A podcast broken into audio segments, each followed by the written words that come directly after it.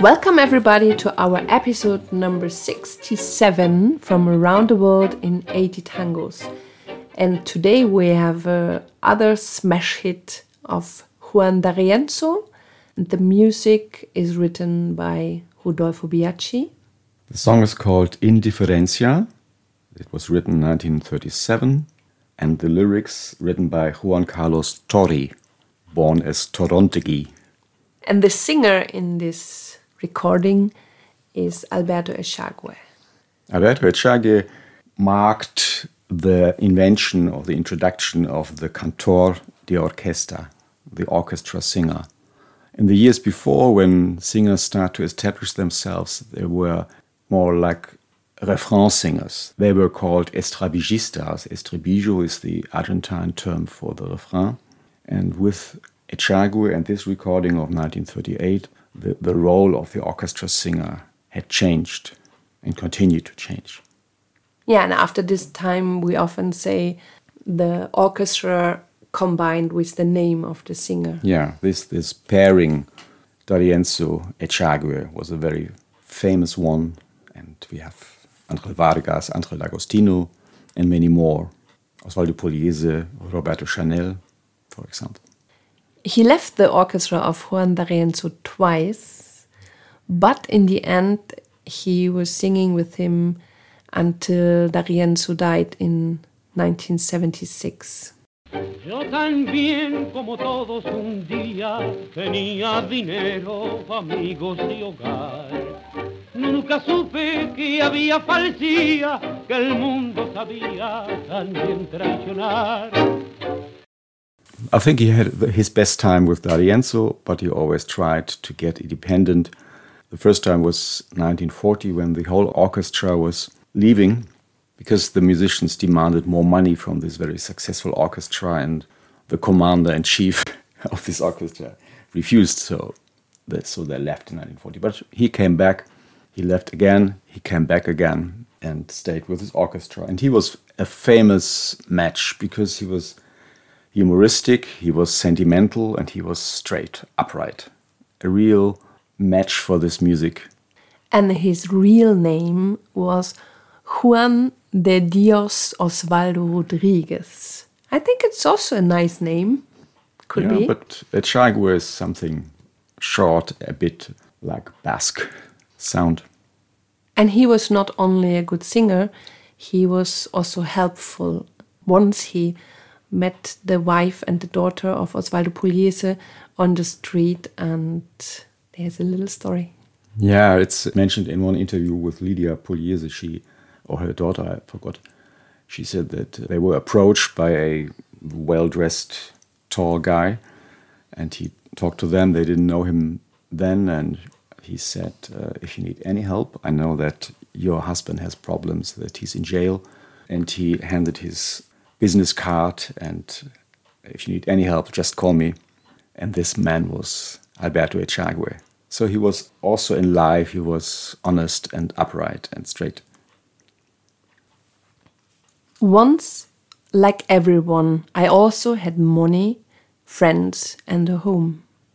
I never knew there was falsehood that the world also knew to betray. But when to my peaceful life, for the first time, the terrible truth came, I sought support from my loved ones, and they cruelly gave me loneliness. My past succumbs numbly, trembling in the cold of my current life, and the years passing by reproached me because I did no wrong. Juan Carlos Thorry wrote these lyrics. He was a friend of Rodolfo Biaggi, and Biaggi presented to him a the start of a tune, and immediately Thorry had an idea what kind of lyrics this, this could be. The content of this lyric is a bit similar to Yira Yira, The World is Bad. It was the time of the Decada Infame. It was a series of election frauds and coup d'etats. So it was really a mean time for people who have a moral side to the world. And so many lyrics in this time, they had also a lot of suicides in this time. So many people just couldn't stand it anymore. And this was the time when Thorry wrote these lyrics. And it's not one of the best lyrics I translated so far. And um, for example, compared to Di Sepados Yira Yira, it's weak. But he was also friend of Osvaldo Fresedo and Edgardo Donato. Yes, he had some personal relationships and he was responsible for some very successful songs like Mi Serenata of Donato or Vida Querida of Fresedo, which he made together with Lalo Scalise. And he was a singer as well, not well, only for tango. No, he was a singer, he was a announcer on the radio, he sang jazz, boleros, and tangos. And he had a long life. He died in the year 2000 with 82, so I think it was a sort of a happy life.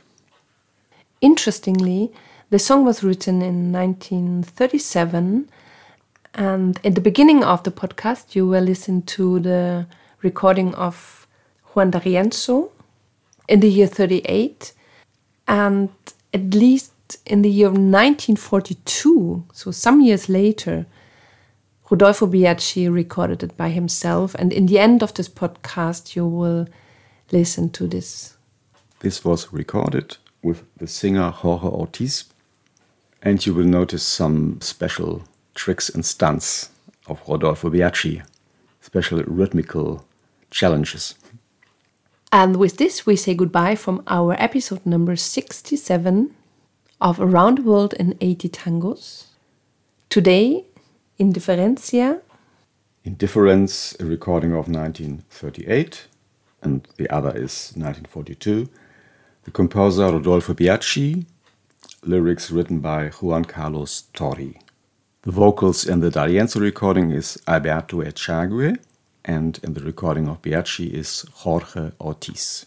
Thank you for traveling with us through tangos we love, and we hope you enjoyed it. This was Daniela and Raimund, Tango Mundo, Berlin. Take care and stay healthy. Cheers. Bye bye.